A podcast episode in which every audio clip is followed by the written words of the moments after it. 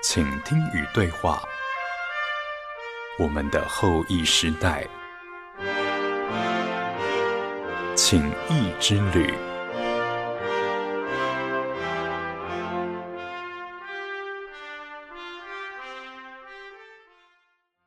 各位好，我是叶欣，欢迎收听《请听与对话》我们的后裔时代情谊之旅的节目。COVID-19 疫情在世界各地从第二波迈入到第三波，好像还没有趋缓的现象。虽然疫苗已经开始施打，不过根据国外媒体的报道，能够恢复正常生活可能要等七年左右的时间。看来这场战役还非常漫长。从去年十月份开始，我们的后羿时代情谊之旅节目直播。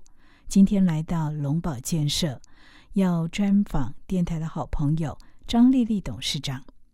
听众朋友对于龙宝真谛都很熟悉，许多朋友常分享：听见真谛就听见幸福。这也是张丽丽董事长一直以来要打造的正向能量。这次访问要跟张董聊聊。他超过三十年为人打造一个家的美好经验，更厉害的是，透过建筑人的身份，还能到国际上为台湾争光。接下来就请收听高玉董事长跟张丽丽董事长精彩的对谈。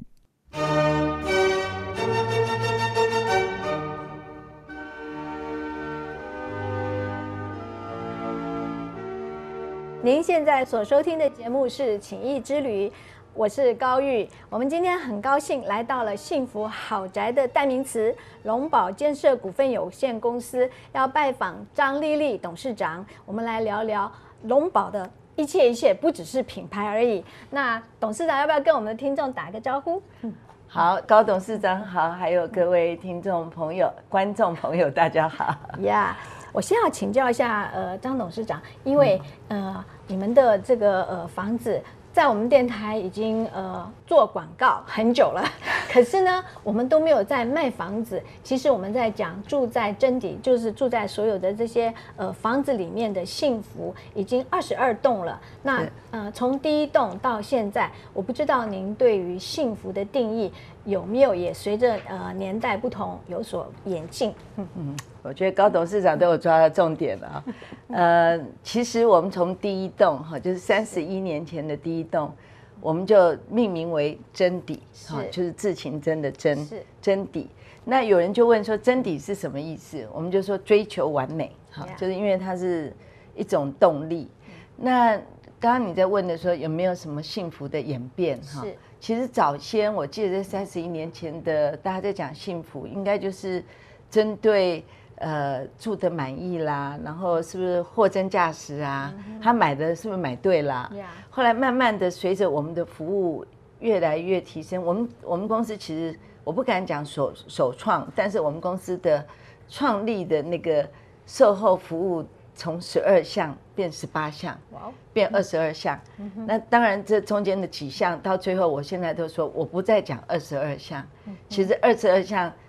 呃，是我们在做的工作，那客户有没有真正感受到才是最重要。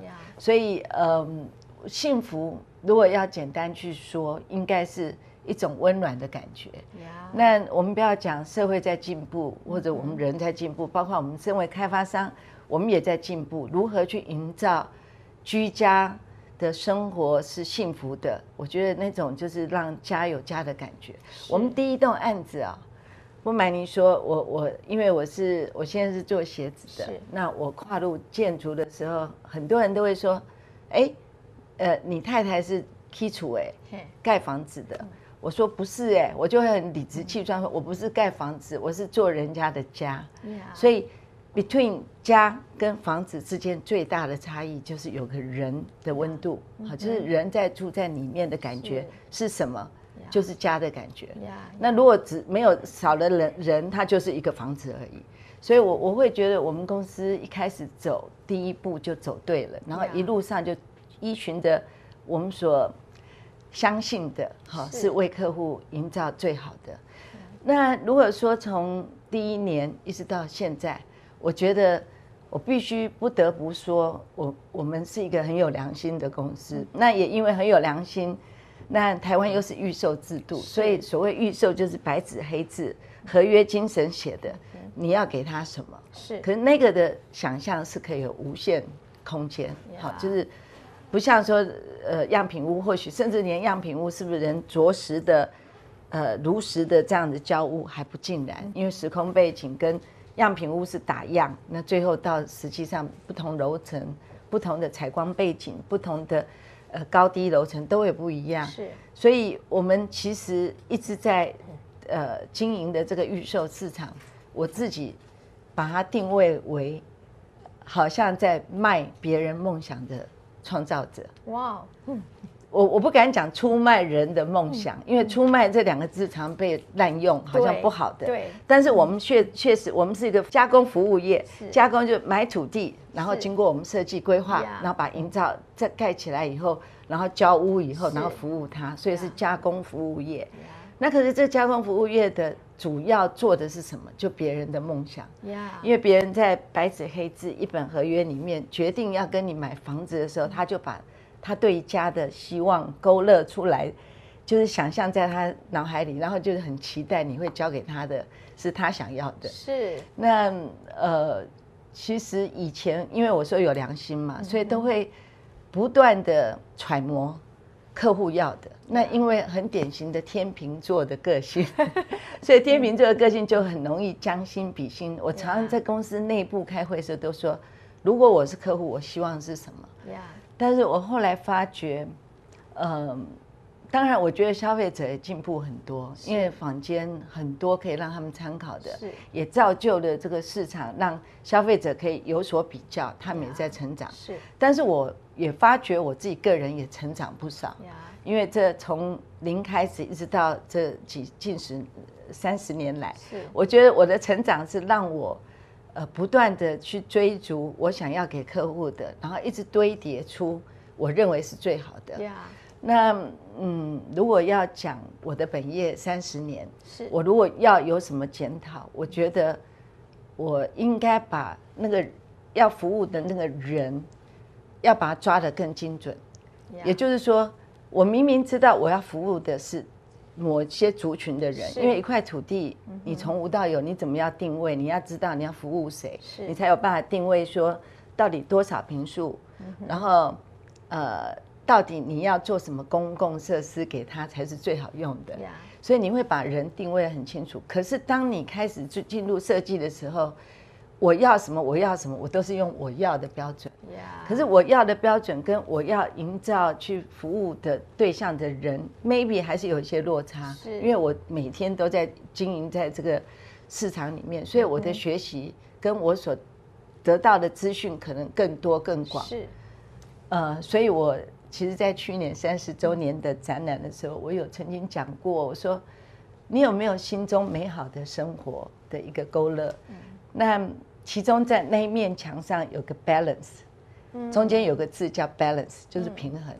那这 balance 的四周有好多的 element，很多的元素，从呃 affordable 可负担的，或者 quality location，呃什么 comfortable 什么的，有很多很多的因素去造成一个美好生活的愿景的时候，这个 balance 是取决于真的使用者。我一直以使用者的角度在。想要营造他们要的幸福的感觉，可是我偏偏在做设计的时候，那个使用者我又将心比心，用我要的立场去营造，可能他们会要的。是，可是其实现在房价那么贵啊，然后我也很想把房子，我我很很早以前就在讲平价豪宅，豪宅的基础是什么？那平价又是什么？是。那评价就是成本不能太高，可是好居住，是对。所以如果可以，我觉得走了三十年，也应该可以调整脚步。如果如果哈，我觉得有被肯定的呃这个角色，其实我比较期待我有一个功能，有一个呃呃呃，我说的功能是说有一个可被信任的。一个建筑人的角色的时候，我真的很想从现在开始，像传教士一样，去开始去让我们建筑同业重新去思考什么是生活之必须，什么是建筑之必须，而去重新思考。回归到最原始，什么叫好材的基础而不是只是一昧的堆叠出，有可能对你来讲，你觉得只是满足你看到你想要做的，但不见得是使用者要的。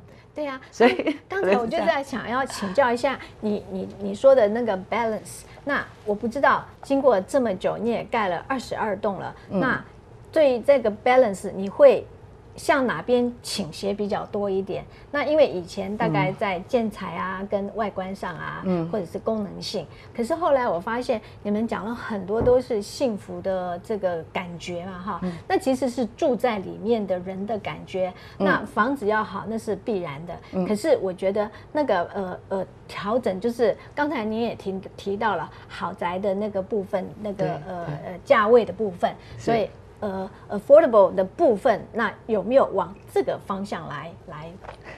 我我觉得，呃，如果要讲 balance，就是一种平衡。是那一旦讲平衡，它就应该不会有任何倾向，是可能要多面向了。我会觉得，如果如果如果我能提供一个影像，当然今天没办法，或许我可以补充一个 balance 那个那个 pattern。是我觉得如果根据那个影像，它是缺一不可。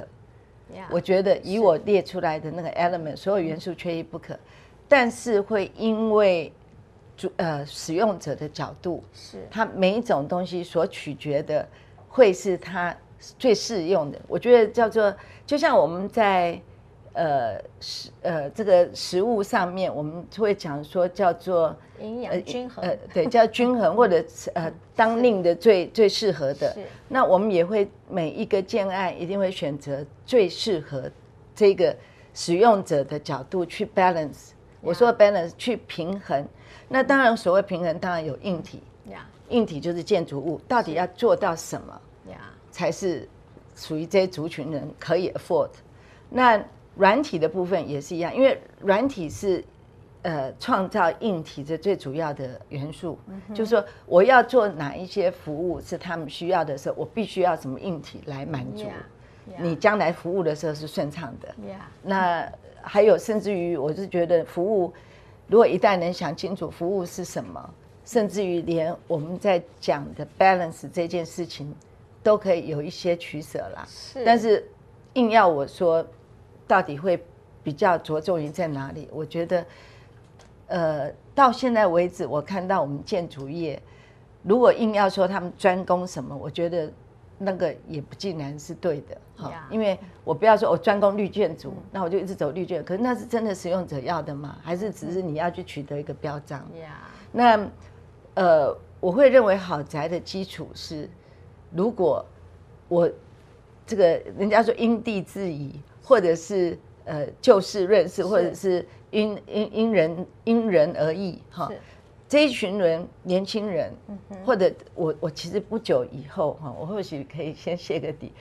我一直最近刚好是因缘机会接触到很多大家都在探讨英法族这件事。其实我十七年前我们就在北区有盖了一栋正英会馆，就是健康银发族的的的会馆。那一样的道理，我我也认为，如果大家一直在谈说愿景、愿景、城市的愿景，二零二五年我们全台湾的老人就是健康的银发族人口会 reach 到百分之二十的时候，我们身为建筑开发业者，如何去应应？我姑且不要把它当做一门生意，一门生意那个有点不尽然是我们的追求，但是我们把它当做我一直三十年来都在营造幸福，是。那我有没有能力或有没有呃这个责任，要去为银法族的幸福多琢磨？所以我会觉得，如果可以的话，其实我会选择在未来的豪宅基础上，除了要去 cover 年轻族群的 affordable，是。如何让他们可负担，是。然后在平衡的基础下，他们可以买得起房子，然后住得很好，可以。我们现在的买得起之外，还要住得起，对呀，还要养得起，是。这是一一块。然后另外一个是银发族，我现在银发族不见得要三代同堂住在一起的时候，如何让他可以住的健康，在软体上面规规划勾勒出他有自己的一个呃可能生活的空间之外，除了安全，另外就是让他有成就。其实老人家可以有成就感，啊，所以我会觉得那个都会在我 balance 里面。我如何去就我特定的族群是。那我锁定的这样的使用者的的的对象的时候，我去研究如何去均衡他的需求，然后去成就一件豪宅。那我们现在要进入一题非常重要的题目，就是今天今年恭喜董事长又担任这个中华民国不动产协进会的理事长。我印象里头，因为我看到他们列的这个访纲，可是我印象里头，我记得在二零一三年的时候，你办了一场很。很具规模的世界性的，应该也是跟这个房屋协进会呃相关的一个年会在台中嘛，对不对？是。那我有我有印象，那我相信在这个过程里面，从二零一三到今年二零二零，二零一三，对，七年，七年了。经过这一段时间，那您做了这个呃中华民国这个房屋协进会的理事长，那我听说。你很厉害的是，你也打了一仗很漂亮的这个外交的这个呃这一仗，让大家呃知道台湾其实是很厉害的。那可不可以请您跟我们来来谈谈？哎，说不定从二零一三年谈起，或者是就从这个角度来谈都可以。可以，只是在很短的时间要讲七年。其实呃，二零一三年那一次大家都知道是我办的，可是我一定要趁这个机会澄清一下哦。我只是执行长，执行单位。那其实主办单位是我们，就是中华民国不动产协进会，是世界不动产联盟的台湾分会是主办单位，同时结合我们台中市政府胡志强是也是主办单位。是那我只不过刚好在这个组织里面，我们有分配下来工作，我是一个执行单位哈。那刚好那时候我是台中市建筑开发工会理事长，是，然后又是我们中华民国不动产协进会的常务理事，是，国际事务委员会的主委，所以说当仁不让，我就舍我其谁，我就承担下来。那这一场活动，我觉得蛮值得让大家大家回味的是，其实它不是只有台中市的活动，虽然是 base 在台中，但是我们在。为了要把这一场活动办得很好的时候，其实我们已经动员了全国了。呀，好，全国，我所谓的全国是，呃，我们全国性的里监事都动员了。那我们全国的北中南的建筑经营协会都当这个 base 啊，就开了很多次会。他们一个，我们有个 post congress 的活动，就是会后要去北部，北部迎接；会后要去南部，南部迎接。所以我们会议都有开。那当然，中部扮演比较重要角色，就是如何让来的这个所有的访客，哈，都可以宾至如归啊。所以，我们除了呃沿袭这个世界不动产联盟办年会的标准之外，我们做了很多的创举。是，举个例子，我们把全台中市的很多带六七十面台中市同业的看板。我们集结起来，大家心呃同心协力的，把所有看板统一的一个 image，说世界年会在台中，然后谁谁谁欢迎你，是，就是什么什么建设公司欢迎你，是。六七十面在重要路口，哇，这个已经变成很重要的城市运动哈，我觉得这是第一点。然后第二点是我们为了迎接，后来我们去邀约，这中间过程如果要再讲时间，可能怕不够，可为了邀约。这一个世界联盟哈，本来涵盖在七十个国家，是四十七个分会的这么一个世界联盟，我们邀请到了四十几个国家，那将近六百个国外的外宾。是那我们为了让他们感受到，因为我们有北部的呃机场，我们有南部的机场，还有台中的机场比较小，我们为了这三个机场 都可以迎接这些人。我们去请外交部同意我们在机场设置一个迎欢迎的一个迎宾的，那同时我们训练了将近五十位的志工，从大专院校、中部的五所这个大专哈，全部都集结在一起训练他们做迎宾志工。是哈，那到机场去迎接之外，我们有一个，我们有请了一个 protocol，就一个呃活动的公司啊，把这个。六百多位的贵宾啊的每一个人的名单，他来的时间、来的班机时间、回去的班机时间，全部都盘点出来，密密麻麻的好多张。哇！那都是接送，人多一点、集结带多一点的，我们派大巴士；是人少一点，我们派中巴；是人在更少的半夜的、清晨的。我们我们甚至那我们专车还甚至也很感动，我们有二十几家建筑同业，呃，会把他的司机跟他的轿车全部都提供出来当我们的整个迎宾接送。那这样子的接送当然会让他们觉得哇，很被礼遇。从桃园过来，从台中、从高雄都是这样直接接送。那除了之外，我们也当时也集结的糕饼业。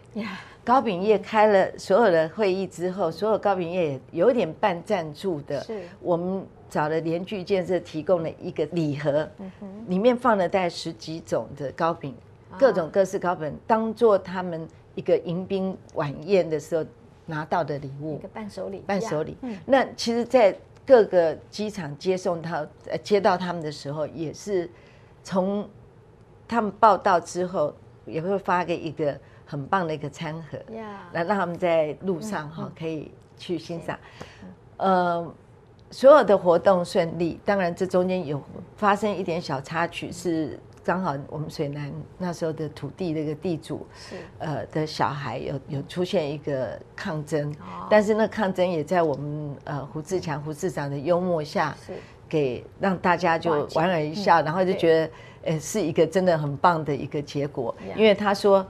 我们台湾的民主，就是在你现在看得到的，要抗争的人穿西装打领带，讲的是一口流利的英文。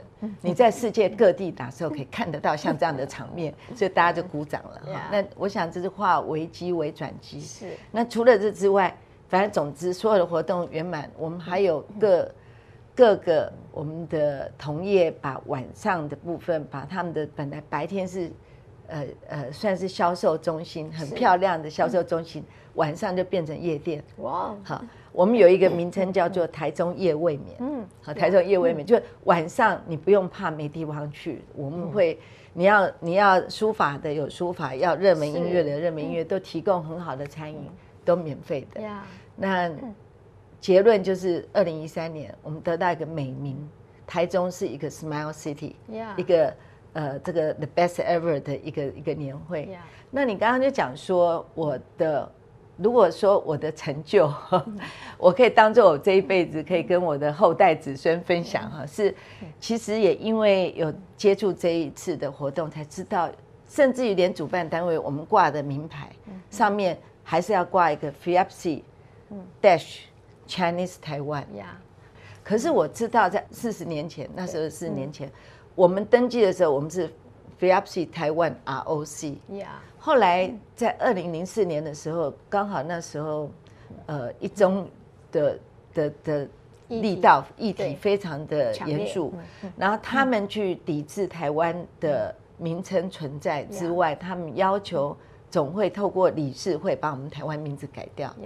那也因为那次的接触，知道这件事情以后，我就内心。有点想要返回这个所谓的不公平待遇，所以我二零一四年我也去了卢森堡参加他们年会，紧接着都没缺席啊。那二零一五年又到马来西亚，二零一六年到巴拿马，二零一七年在安道尔，就在持续的每一场次的接触都建立了很好的情谊，因为大家都哩哩哩，大家都又好记又好熟，然后他们就知道我那次 办年会，三年，那次办年会我是把他们呵护得很好，包括他们。反正总之，他们把我当朋友，永生难忘。把我当朋友，所以我就努力就要争取一个可以进入理事会的机会，所以我就选上了叫做那个世界不断联盟的开发商暨投资者理事会主席。是，那也因此在闭幕式之后确定选上了以后，我们就开了第一次理事会。是，那我就把这个议题提出来当临时动议。我说，二零零四年当时中国大陆要求台湾名称要改的理由是。因为他们要加入当 f i a p s i 的分会的相对条件，台湾必须要退居幕后，不能霸有在这个台面上，不然他们没有办法申请。但是从二零零四年我们名字被改掉之后，一直到二零一七年我在提临时动议的时候，他们分会还没有成立。嗯，那没有成立理由就是因为我很有把握，是我知道他们的呃整个中国大陆的不动产业者都是隶属于国家的，不是私人团体的。那既然是属于国家的，没有任何一个国家机构可以当做别人的分会，这是一个他们自己绑住自己的，所以。也因为蛮笃定，他们也没有条件、没有机会可以当分会这件事情，我是用，呃，用用以退为进。是，我说这样好吧，一样的条件，但是我们给了他十几年了，要不要反过来，先把我们名字修正回来，改回 FIAPC 台湾，但是某年某月，当他可以成立分会的时候，我们再来讨论台湾名称有没有需要被改。嗯，那那一次就因为这样子。大家我在场嘛，那大家都跟我都是好朋友，所有里监是全球带二十一席，全部都在场的时候，后来大家就，当然也有几个国家我不特别去提列，有一点点请大家注意，毕竟那是南向政策，对，很多希望不要跟中国搞坏关系，但是因为我在场，所以当场后来就表决就通过了，通过一个鼓掌以后，当下眼泪真的就这样，我就很水龙头。就掉下来，然后事后刚好也是临时动议，是最后一个动议，所以大家过来都抱我，这丽丽，这恭喜恭喜！那天晚上我只知道说，我好兴奋，我可以用抖抖抖让信任。那当然，这之后不是那么容易，对，因为通过以后，其实中国他会知道以后，就一直发函，一直抵制，一直一直 complain，一直抗争，说你怎么可以违背我们当时的定义？但是总之，我我很感谢，是因为关系建立的好，所以。我们以前是，我们以前是，呃，怎么讲？就是你办年会的时候，各国国旗都会出现，但因为我们不是联合国，它是联合国下的一个 NGO 组织，所以我们台湾国旗就不会出现。是，那只有你在发言的时候，你可以带个小小台湾的国旗，说我是代表台湾，我在发言。但是其他那个大国旗不能出现。但也因为我们的情谊，其实后来从巴拿马，二零一六年，那巴拿马的那个会长跟我们的。关系非常好哦，就是说对台湾的印象非常好。从巴拿马开始那次年会，一直到现在为止，二零二二零年，我们所办的任何的活动都不会再摆任何国家的国旗。他们有一句话，我觉得应该值得让我们感动的是：台湾不能摆，我们全部都不要摆。哇！既然台湾不能摆，我们就全部都不要摆，这样才不会让台湾觉得很失落。这样哈，所以。我觉得这个国民外交，我算是有做到。然后也因为这样子，我怕只要我稍微不在这个理事会，会不会又提出来讨论？那所以，我每一年那个我那个理事会主席是一年一年就一个 term。对。像我的任期，二零二一年五月又要卸任。是。可是我这一次十一月十号以前，我必须又要提出我要去竞选下一次的，我又提出来。那为了要让人家觉得我值得在这个。工作理事会，我有什么奉献？是我除了呃，不管能捐钱的捐钱，譬如说有什么认养早餐啦，我认认养，就是有点我不我不敢讲说金金钱外，可是我觉得用友谊外交吧，就是我我我常皮箱出去。出远门一个礼拜下来，我两个大皮箱，一个皮箱是自己自用的，一个皮箱都是送礼。我就我我一向在台湾就喜欢送礼，对我到国外就礼多人不怪，我就常常会送礼，送台湾的好吃的什么，所以。他们其实都知道我很友善，之外我还邀请了我们台湾，因为我常年合作的伙伴，我邀请了像 YKK 啦、大金啦，他们都愿意支持我当着理事会主席，他们当 Global 的 sponsor，就是全球的赞助商，是。好，就是有这样赞助我们总会，所以我在他们的这个会里面，我算是人缘还不错，哈，就是他们他们觉得我是。呃，有的时候功过哈，我大概功还蛮多的啦。那那我又刚好又争取到他们的呃国际奖学金的 trustee 的的理事哈，所以我其实也做了很多。呃，我我是觉得不可能无功而获禄哈，但是我觉得人跟人的关系很重要，要靠经营。那我我有在努力经营。其实我觉得很精彩，因为。呃，我相信你的朋友听很多，但是我们的听众没有这样子的机会，所以我今天特别把这个题目提出来。这个不是在我们的访纲里面的哦，真的，这个是 这个是诶，我私下要求的。那嗯，其实因为我觉得这个是很鼓励我们台湾的听众，其实不要以为我们呃力量小，我们的国家小，其实是看我们的态度，看我们的决心啊。而且我觉得很好的一点是，你在前面打仗，然后后面有很多的人。愿意成为你的 backup 来支支援，其实靠你一个人出钱又出力，我觉得那个，呃。不要讲说，呃，是不是有匮乏的时候？但是心里头总觉得孤单。但是我觉得你很好，你没有孤单，因为你很勇敢的在前面，后面一堆的人来支持你。是，所以我觉得真的是很厉害，真的是很棒。好，刚才龙宝建设的张丽丽董事长跟我们分享了他的这一场这个在外交上的一个呃荣誉的非常高兴的这个呃胜利的这个战役。那呃，您做了这个呃中华民国的不动产协会的这个理事长，我相信您。一定有一些想法，你要怎么样在在你的任期之内要完成什么样子的一个大业？不敢讲大业，但是我想每个人都会有阶段性任务，因为那一次的经验，再加上现在这个机会，就二零二零年刚好有这个荣幸可以接任第算第十六届是第十六届的中华民国不动产协进会的理事长。那我比较想要突破的是。呃，不希望再像过往，就是一些呃几个代表性在那边单打独斗。我们希望更多的年轻人可以接续。所以这一次其实上任的李监事的阵容呢，其实是涵盖了老中青。哇！那我们也涵盖了北中南。是。那各各个 category 哈，就是不动产开发业者、中介业者、估价。呃，所有的建筑师啊，等等等，都跟我们各个行业都有，包括学者专家，包括这次的冯甲黎淑婷李院长也被我拉进来当我们的学术这个这个呃李监事。那不外乎就是希望呃以后出国为台湾在争光的时候，可以多一些呃人力哈来一起做这件事情，对啊。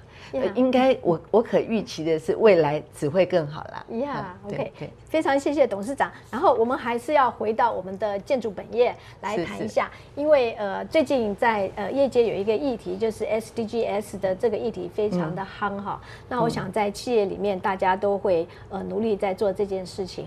那呃其实它里头有一项呃十七项里头有一项就是要消除呃贫富的差距。那我想呃贫富的差距其实。在这个呃房屋居住的这件事情上，呃，一直都是让大家觉得是有一些一些些的状况。比如说，有的时候在问说：“哎，你住哪里呀？”啊，我说住哪里？他说：“哎呦，那个是那是高级住宅。”那其实我觉得，其实很多所谓的高级住宅。呃，意味着就是房价很贵的意思。那我在想，刚才你也提到说，你希望在你的呃建筑在未来的时候，也提到所谓的银法族的这个部分哈。那因为其实银法族在呃这几年的改变很多，已经大概不是希望呃这个三代四代同堂，或者是含饴弄孙。呃，银法族大部分的人，他们都希望说他自己可以呃照顾自己直到终了。所以在这个部分，呃，想请董事长来跟我们说明。一下好，对啊，我还是不会忘的本业，虽然热心公益，然后又爱管闲事。好，那确实我在我我们本业中，我刚刚跟你闲聊嘛，说，呃，其实如果真的要倡议什么，你必须要有你的论述是你的观念是可被接受的。那我是用我三十一年的建筑生涯的表现，让人家肯定。我说的跟我要做的，应该是某种层面是可被信赖的。好，我想这一点的基础，我我我我倒是觉得我蛮有责任，希望来就你刚刚这个讲的那个永续的这个概念，建筑的永续概念，这个你说的十七个指标哈，就是也因为我的工作，呃，有有接触到联合国人居署，那联合国人居署在推动的，其实呃很想到各城市去。用一个呃十七个 index 来来呃算是评论，对，或者来 leader 所有的城市，它的对于它城市的愿景，对，呃，做出城市繁荣计划的一个一个一个 survey 哈一个指示。那其中你讲的这个可负担的哈，其实它是真的要被关注。你说居住的权利也好，或者是呃可不可以 afford 这样这样的事情，我我刚刚第一阶就第一段我有讲到，年轻人其实他如果在人生的阶段性刚起步的时候，他有必要在城市里面拥有他的房子吗？好，那我我们想想看，我们如果有很多人在国外求学的，然后接呃接下来住在国外的，一定也会是 suburban，不会住在 downtown 的对还对。这个最重要的那个地方。那我们都知道，台湾其实呃，如果要讲房价贵，其实最重要的背后抽丝剥茧的是土地贵。呀，土地的土地的这个成本贵，那土地为什么会贵而无法控制？因为我们台湾的土地是私有化，然后台湾这么小的，我们我后来有研究过整个台湾有几呃好像可以新建房子的这全台湾的面积里面百分之二十几哇，平地可以盖房子，呀啊，剩下都是山区。对，所以在这么小的那个、那个、那个可运引建的面积里面，然后又要容纳这么多的人口量，其实它必须要 density，必须要走出高楼。对那高楼带比较适合就是在城市里面。是那只要讲高楼，它造价一定会贵。那现在又加加加上土地贵，对所以我如果真的以本业的立场要来看待解决这个永续的问题，我觉得应该从观念去改。曾经有人去讲说简单生活，但是由奢入俭难。我就我今天讲由奢入俭难，而且你即使简单生活，我曾经有想过，如果把我们一栋建筑物，你把土地成本加在那里，把基础结构，光是结构加在那里，你的生活简单，只是中间的加入的一些 element，加加入的那一些公共设施，你全部都把它拿掉，嗯。你基本的空间结构其实也是一一部分蛮重要的成本，呀所以这样加起来，你结构拆减，顶多两万、三万块一平，差不了多少，影响不大。所以我会觉得这是有点像革命性的一种一种呃，可能全国的人民要去面对这个问题，要去做个挑战，要不要让人生阶段用分成的？就像现在政府正在照顾年轻人的是，让他们这只只租不卖的社会住宅。但是我一直觉得这是对吗？我不是在挑战政府的政策，但是社会住宅可以不断的一直盖下去，但是盖完以后，它如果只租不卖，那都是政府的资产，是。那资产要经过保养维护，那维养问题背后要承担的成本到底有多大？是都是政府的 burden，政府要去负担这个维养吗？我觉得那个是一个呃，不见得是真正可以解不决的问题。永续的条件，如果用永续，我会觉得如果可以的话，我不是说大陆的政策对但是我们台湾有一些学产地，好，可能因为少子化，地都闲置着，有一些呃其他农业用地等等，会有一些政府比较呃有一些重要地目，但是他可能会准备要盖社会住宅的，其实可以有一些开始考量到是不是可以用地上地上权的方式。是。我土地那那一块成本可以拿掉，只剩造价的部分。那造价我们又考虑年轻人，其实他只要模组化的概念。我说模组化是设计模组化，你你不一定要很花俏的设计，什么都有，你只要让他可以居住的品质非常好的情况之下，让他拥有他的房屋。那当他我我我会觉得人只要有拥有，他就会珍惜。因为他的资产，他不不愿意看到它跌价，对啊。所以他如果一旦争取他的资产，他的资产是可以转卖的，是卖地上权的时候，我觉得那个问题就可以解决。我举个举个最明显的例子，我为了这事，我有探讨那个印尼哦，印尼并没有可负担住宅或居住正义这件事情，每一个人都可以拥有自己房子，只是看你等级不一样。因为他们百分之七十的开发商都跟政府合作在盖低总价、低单价的房子。因为他们土地可能没那么贵，好，然后再加上他们其实，在设计规划上是一一盖就两三千户，哦。好，然后但是让人都可以有办法居住，他们从周边的交通啊等等都有考虑，所以我们要面对的是年轻人在他人生阶段的初期，五年到十年刚就业或刚成家他们有没有可能去拥有这一块？这个是。一个其实要去考虑的一种革命性的想法。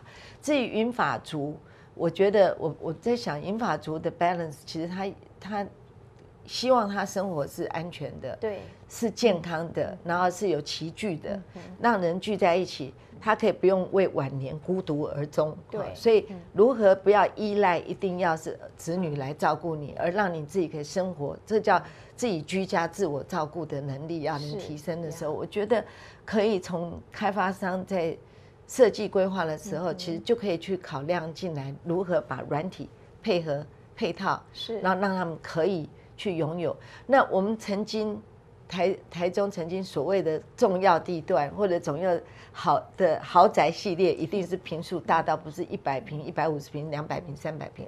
其实对老人家来讲，其实不用那么多。对，其实用那么多干嘛？他们其实要简单就好。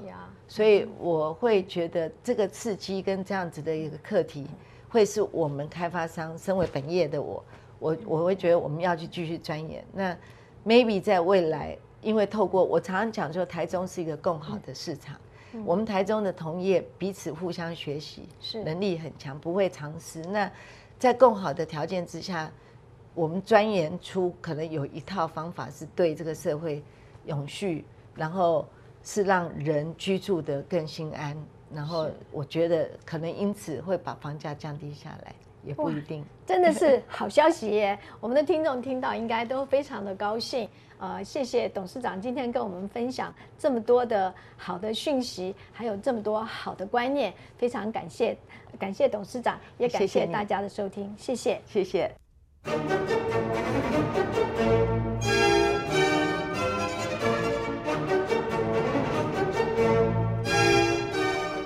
谢谢你收听这一集的情谊之旅节目，在古典音乐电台的官网以及 Podcast 平台都能收听。没有听到完整节目的朋友，欢迎上 Podcast 平台随选随听。我是叶欣，我们下次见。